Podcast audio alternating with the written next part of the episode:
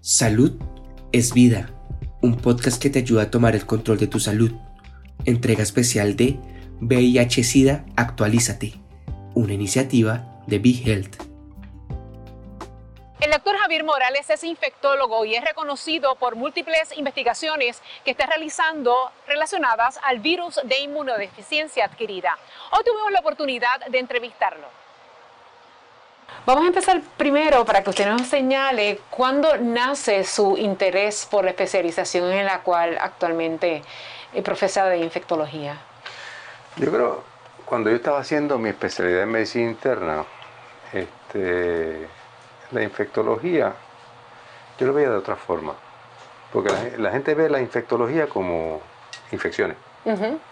Yo lo vi con un cambio mucho más amplio. Estamos hablando, yo acabé medicina interna en el 77, o sea, eso no sé, bastante tiempo. Y después hice infectología, pero la infectología lo que me llamaba la atención era que te cogía todos los campos. Te cogía la cirugía, te cogía la obstetricia y ginecología, te cogía la pediatría, te cogía todos los campos. Entonces, la gente piensa que yo lo único que hago es bregar con infecciones, ¿no? A veces a mí me refieren pacientes como una infección y resultan tener otra cosa. Y entonces es un campo que lo encontré, lo encontré fascinante. Según me metí en ese campo, me empecé a dar cuenta que la infectología está directamente ligado a la inmunología. Y entonces, eso básicamente fue mi motivación para hacer infectología. La infectología está atada obviamente a la investigación, que es su pasión. Sí, sí. Correcto. ¿Cómo llega entonces a, digamos, diseñar estas investigaciones que han dado muy buenos resultados relacionados al virus de, de inmunodeficiencia humana, o sea, del VIH? Mm. Bueno, eh, el primer paciente que nosotros, que yo vi, realmente fue en 1980, pero tengo que hacer eh, en 1978, cuando estaba haciendo mi subespecialidad de enfermedades infecciosas, yo estaba en el hospital de veteranos en San Juan. Entonces, está este caso raro, un muchacho raro, ingeniero, eh, con sin diarrea, pérdida de peso, nódulos linfáticos, hongo en la boca, y nadie sabía conocer lo que era VIH. Entonces, lo iba a visitar un buen amigo mío que nos criamos juntos eh, en Flower Park, en Atorrey y me contó y pues no sabemos lo que pasa y le pregunté en qué trabaja él. Era ingeniero, se había ido a África a trabajar con una petrolera. Tuvo un año. Este no era gay, no era homosexual. Y entonces, pues finalmente muere, pero a ese paciente le guardaron suero, sangre, porque no sabíamos lo que tenía, lo, lo vio todo el mundo, pues le guardamos suero por si algún día pensábamos en algo. En el año 86, 87, por ahí, este, yo me encuentro con el amigo mío y su familia, y yo estaba con mi familia, y le pregunto el nombre de él. Me lo dio, y el lunes yo llamé al departamento de patología del hospital de veteranos y hablé con el doctor Ramírez de Arellano y, este, le pregunté si había suero de él todavía ahí, y me dijo que sí. Y me di, preguntó qué quieres hacer. Dámele un Western Plot, una prueba de VIH confirmatoria. Blue, positiva. O sea que ese casito del 78 murió de VIH. Fue el primer caso. Sí, es el primer caso. Entonces, pues en el 80 vi, empezaron a llegar los primeros casos y se diagnosticaron. En aquel momento, ser VIH era una sentencia de muerte, porque muy pocos sobrevivían. Muy poco, yo diría la inmensa mayoría. Sucumbían y máxime cuando llegaba el paciente y te llamaba para atenderse. Ya el paciente tenía el sistema inmune totalmente deteriorado y ya no le quedaban uno, dos años de vida y lo único que uno podía hacer era tratar las infecciones oportunistas o los tumores oportunistas que podían ocurrir. Entonces ahí empiezan, tiene una práctica que giró hacia el VIH porque me llamaban. Era básicamente en aquel momento en la práctica privada había tres infectólogos en Puerto Rico. Agripino Lugo Macao, Carlos León Valiente y yo. Eran los únicos que había en práctica privada. Y se empezaron a llegar y a llegar y a llegar y a llegar, pero fue, fue algo frustrante porque mis colegas a veces me cerraban la puerta. No me mandes ese paciente, que se me van los demás pacientes, no me lo envíen. Este, y fue un paciente con una vesícula o cualquier problema. Conseguir un cirujano eh, que lo operase era, era un logro. Entonces, a mediados de los 80, pues me llama una compañía farmacéutica para comenzar a hacer estudios clínicos para pacientes VIH. Comenzamos con AZT y después los, las drogas y este AZT no funcionó por las dosis altísimas y la toxicidad. Y luego comienzan todas las demás drogas y las empezamos a probarlas porque yo estaba en un, básicamente en desespero. O sea, se me está muriendo todo, pues yo no tengo nada que perder, vamos a hacer este estudio clínico y vamos a probarlo. Hasta que en los años 90, en el año 90, pues salieron los inhibidores de proteasa. Fue la primera vez que realmente el virus consigue control. Pero eran 26 pastillas al día. Unas en ayunas, unas con comida. Las personas vivían básicamente eh, con un reloj y alarma para ver cuándo me toca esta pastilla, cuándo me toca la otra y eh, así. Seguimos haciendo y entonces en el año 97-98 comenzamos a probar un medicamento que se usaba una vez al día por la noche, en combinación con AZT y otro más. Y ese fue el gran, el, gran, el gran avance donde se redujo la cantidad de pastillas en el día y los pacientes se controlaban perfectamente bien. Y es como es cuando realmente comienza el countdown en el sentido de que los pacientes, por primera vez tú los veías controlados, controlados si se seguían tomando las medicinas y no se exponían a contaminarse de nuevo. Esos pacientes dicen, pues este paciente pudo dar tres años. Pasaron los tres años, pasaron los cinco, pasaron los diez y los pacientes seguían bien. Ahí empiezan a salir otros conceptos en tratamiento para VIH. Por ejemplo, salieron los inhibidores de integración que los probamos en el 2005 me acuerdo que el, estudio de, de, Sustiva, que es la droga que se usaba en la noche, me tocó presentarlo eh, en un congreso de infectología en San Diego. Eh, la presentación era un viernes y el lunes nos pasó por encima Georges. Hmm. O sea, no había aeropuerto para salir de aquí. Pues yo hice mi maleta, hice unas llamadas telefónicas a gente que yo conocía. Este, tan pronto había un aeropuerto, me presenté allí y digo, sáquenme de aquí.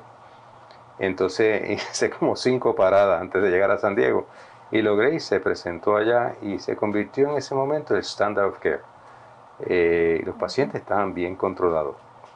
Luego, en el año 2005, se empezó a investigar, 2004-2005 se empezó a investigar eh, los inhibidores de integración para evitar que el virus se integrase al cromosoma humano eh, porque ese, una vez se te integra el cromosoma humano, el proceso es irreversible. Se resultó una droga muy, muy, muy potente eh, y eso lo presentamos en Irlanda, este, 2005, 2006, por ahí. Entonces, ahí comenzaron a surgir todas las combinaciones de medicamentos, empezaron a surgir otros inhibidores de integración y empezaron a combinar medicamentos, eh, todos para ver si logran ponerlo todo en una sola pastilla. Y se logró. Muchos de los tratamientos modernos ahora tú puedes eh, darlos utilizando una sola pastilla. Ahora, no siempre se puede. Porque, por ejemplo, la noche que tú, que una persona se contamina, el virus que te entró a ti es el virus de esa persona. Y si esa persona no utilizó medicamentos adecuadamente y tiene un virus resistente a los medicamentos, ese es el virus que tú tienes ahora. Así que cuando tú le haces una prueba de genotipo y fenotipo, que es una prueba que te dice a qué es sensitivo el virus, es como una, un cultivo de orina, que tú le hacen, le hacen pruebas para todos los antibióticos, a ver cuál es el antibiótico que voy a usar. Pues aquí se hace lo mismo. Y entonces, pues teniendo eso en mente, pues a veces mm, este paciente se, se, contaminó con un virus multiresistente, entonces tú empiezas a hacer juegos de medicamentos para controlarlo y no siempre consigue el uso de una pastilla al día. Hay muchos medicamentos que son de una, pastilla al día y es preferible usarlo porque el paciente le es más cómodo, le es mucho más cómodo. Entonces, pues ahora, ahora VH eh, a través de los últimos 42 años, 43 años, pues evolucionó de ser una sentencia de muerte a una enfermedad que muere de viejo. Claro, hay que estar chequeando azúcar, colesterol, presión alta, coronaria, porque el paciente puede literalmente hacer de todo, puede viajar, puede bucear, puede correr maratones, lo que tú quieras, pero muere de viejo. Pero el paciente todavía tiene el miedo para hacerse la prueba. Sí, los pacientes todavía tiemblan a hacerse la prueba porque dice, wow, si es algo positivo. Aún todavía al día de hoy, una, una pregunta que yo le hago a los pacientes cuando llegan a mi oficina, eh, bien ansioso, bien ansioso. Y yo trato de bajar, bajar el tono, bajar el tono. Entonces, bajar el tono no es decirle, cálmate, no, no, no. ¿Cuánto tú crees que a ti te queda de vida? Y ahí se desmorona y dice, un año, dos años. Y dice, fallaste la contestación. Y entonces le hago la historia del VIH, cómo funcionan los medicamentos y cómo hoy en día tú debes durar lo que ibas a durar. Entonces, en la población heterosexual, por ejemplo, o homosexual también, que se quieren casar y tener hijos, puede, puede, no hay ningún problema. Tú te controlas y, este, y hay ahora lo que se llama PrEP, tú tienes una pareja. Si tú tienes un virus sensitivo y tú le puedes dar descobio trubada, que es una combinación de dos medicamentos, y pueden tener eh, intimidad básicamente sin usar condón. Y eso yo lo recomiendo no para irte de juerga por ahí. Este, te lo recomiendo si tú tienes una pareja estable, pues puedes usar PrEP, ¿no? Pre-exposure prophylaxis. este, y los riesgos de contagio, si el, para otra persona está totalmente controlada, este, no te debes contagiar. O sea que el mundo cambió y entonces un paciente VIH es como, literalmente, digo, pastilla bien cara pero es como tomarte una pastilla para azúcar todas las mañanas. ¿Pero esa pastilla los planes médicos la cubren o no? Sí, la cubren en su mayoría. Hay deducibles, hay fundaciones en Estados Unidos eh, que te ayudan a costear esto, pero son miles de dólares mensuales un tratamiento de esto. Con todos estos adelantos que usted me ha señalado, podemos entonces decir que el control y el, y el futuro del paciente está ligado directamente a la responsabilidad social. Sí, a la responsabilidad. No solamente tomarte las pastillas, porque no solamente tomarte las pastillas, sino no recontaminarte. Por ejemplo, eh, una cosa que se, que se puso de moda en tiempo pasado, yo no sé si todavía ha ido bajando, es lo que se llama las relaciones abiertas. Que yo estoy casado y puedo traer una tercera o una tercera y cuarta persona a la relación. Eh, pero esa tercera y cuarta persona, ¿qué virus tiene? Son VIH positivos, son VIH negativos, y si son VIH positivos, están en tratamiento, tienen virus circulando, están controlados, porque te vas a contaminar con el virus que él tenga, que puede ser resistente a los medicamentos que tú estás tomando. Así que eh, estas son las cosas que uno tiene que hablar. Yo, yo, yo con los pacientes yo pongo hechos, facts. O sea, le, pongo en la mesa, esto es lo que hay. El paciente decide lo que quiere hacer, pero el riesgo es este, este, este y este. Yo no juzgo. Esto es bueno, esto es inmoral. No, no, no, no. no. Eso no ese no es mi rol. Es básicamente, esto es lo que hay. El riesgo que te estás tomando es este. Tú decides. Así que eh, eso ha cambiado dramáticamente y yo exhorto a la gente. Hay un por ciento, se estima que 10 a 15% de la población no sabe que es VH positiva. Y entonces, mientras más tarde en empezarlo en tratamiento, más se va a apoderar el virus de los santuarios, donde el virus se esconde. Entonces, inclusive esto ha cambiado de tal forma que ahora se están conceptualizando cómo erradicar el virus. Es interesantísimo. El VH nos enseñó, nos, nos ayudó a conocer el sistema inmune completamente no se conocía en los años 80. Y el VH, investigación, investigación, y ayudó muchísimo a las terapias de cáncer. Actualmente hay estudios corriendo y se están corriendo aquí en Puerto Rico, estamos corriendo.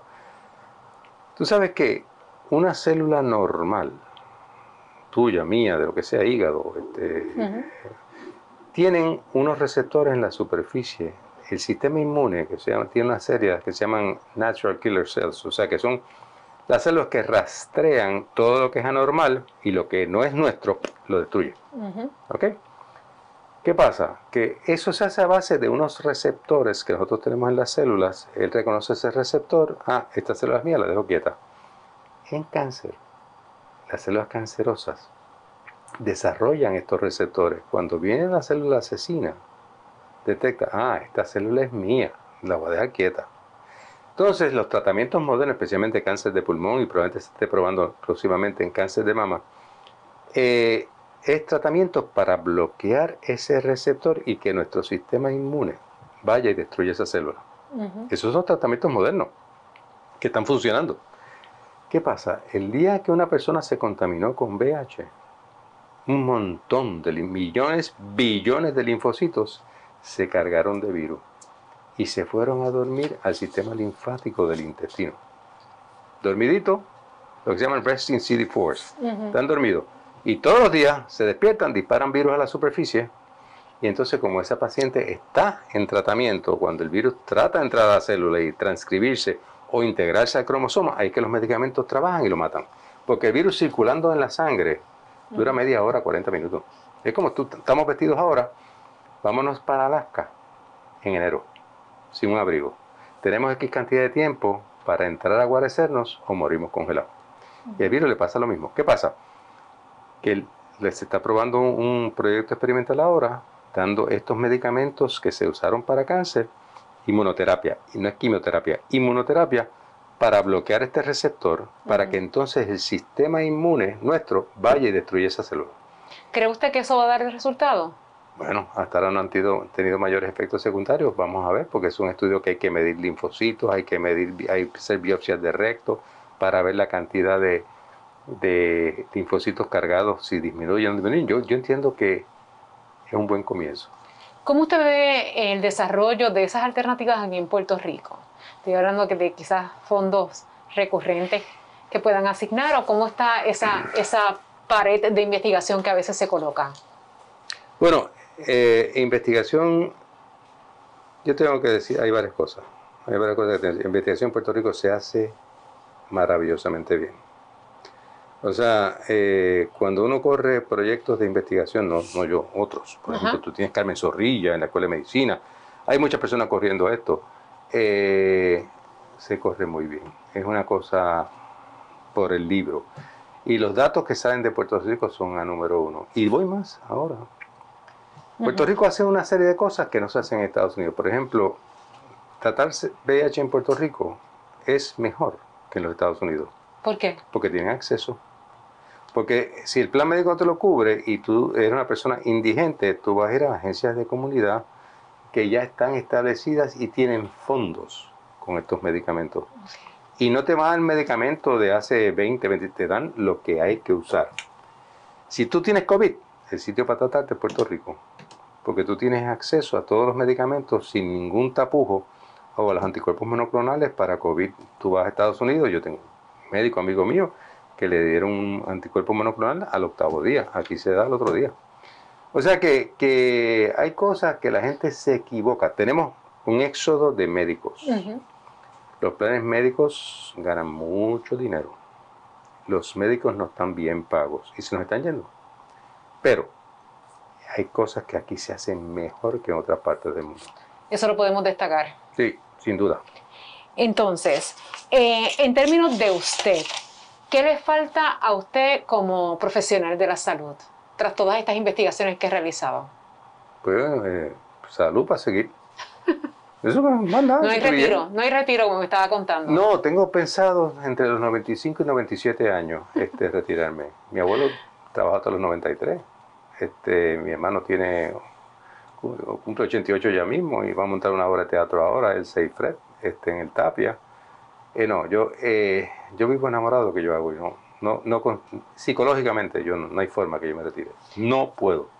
Y hablando de ya el éxodo de médicos, ¿no le preocupa de que estemos a la deriva en términos de salud? Sí, sí, un éxodo de médicos y es multifactorial, es multifactorial. Este, yo creo que son muchos los factores. Eh, económico es uno. Y lo económico lo liga a los planes médicos. O sea, tú tienes un grupo de cuidado dirigido y yo necesito que 10 cardiólogos. ¿Y los demás? ¿Se tienen que ir? Porque tienen trabajo.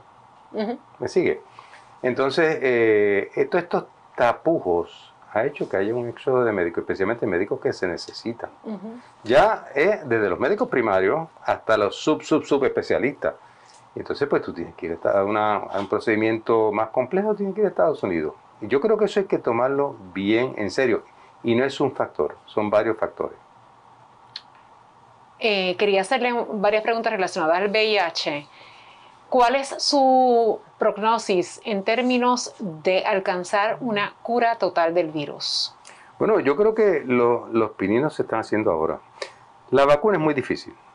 La vacunación es bien difícil por cómo funciona el virus, este, cómo muta, son 10.000 reproducciones al día, 10 eh, billones de, eh, no 10.000, 10 mil millones de reproducciones al día, 4 mil millones son mutantes. Es, difícil, es difícil eh, la vacuna. Sí se están bregando con, con otro tipo de medicamentos ahora que vamos a empezar ese estudio, donde para empezar a bloquear el virus por donde realmente entra el virus y, si podemos bloquear eso, pues estaríamos haciendo un gran avance. Pero el pinino que está haciendo con anticuerpos monoclonales para bloquear esos receptores, que yo creo que es bien importante, a ver si nuestro sistema inmune puede erradicar. Yo creo que es, eh, no estoy diciendo que eso es lo que va a funcionar, pero eh, estamos tocando la puerta. Una pregunta adicional eh, con relación a un diagnóstico positivo de VIH. ¿Por qué todavía se sigue discriminando a las personas? ¿En tú tienes, En el sentido de que si tienes VIH todavía está la concepción en mi cerebro, no, no te la seques porque se te puede pegar. Eso ya casi no existe. ¿No? No. Pues entonces eso es un logro. No, no, no, no. Eh, bueno. O sea, ha logrado entonces la educación. Si eso pasa. Seguro, el paciente eso es. Puede vivir una vida completamente normal, sea heterosexual, sea, sea gay, sea trans, vivir una vida totalmente normal. Este, y puedes tener hijos, te puedes casar, puedes tener hijos, este, sexo Estoy hablando de mismo sexo o heterosexuales. Eso es. Eh, una, cuando yo me criaba, este, es interesante porque si había alguien gay en, el barrio, ¿no? Dice, no te le acerques. Es como si la homosexualidad fuera contagiosa. Se puede contagiar, no lo dejes que se acerque, tu hijo es ese. Entonces, me acuerdo, y te tiro como una anécdota, de yo jugaba mucho baloncesto en la cancha detrás de la iglesia de los barbachanes. Y había, había esta persona que era gay y obviamente no jugaba nada, era, eh, se comportaba más como el sexo femenino. Entonces yo lo miraba y me daba, llamaba la atención su soledad. Me daba pena verlo tan triste y solo. Y yo lo saludaba no tengo problema. Yo tenía 11, 12 años y yo saludaba. Y, los amigos míos que jugábamos baloncesto, pues, lo saludaban. Pero él se fue, se fue para Estados Unidos. Y este, interesantemente, terminó en mi oficina. Y no murió de VH. No murió de VH, murió de otra cosa. Y me hicimos amigos. Pero yo nunca. A mí, la gente gay que se aislaba, porque en la época, cuando yo era pequeño, el gay se aislaba. Él mismo él mismo se aislaba y se deprimía porque se sentía distinto, se sentía marginado. Era gente bien triste, bien, bien triste. Yo eso lo observé desde que era niño. Agradecemos al doctor Morales por su incansable labor y habernos recibido. Para BeHelp, Mariliana Torres. ¿Te gustó el contenido? Recuerda que puedes seguirnos en tus redes sociales favoritas. Búscanos como BeHealthPR y no te pierdas nuestras actualizaciones.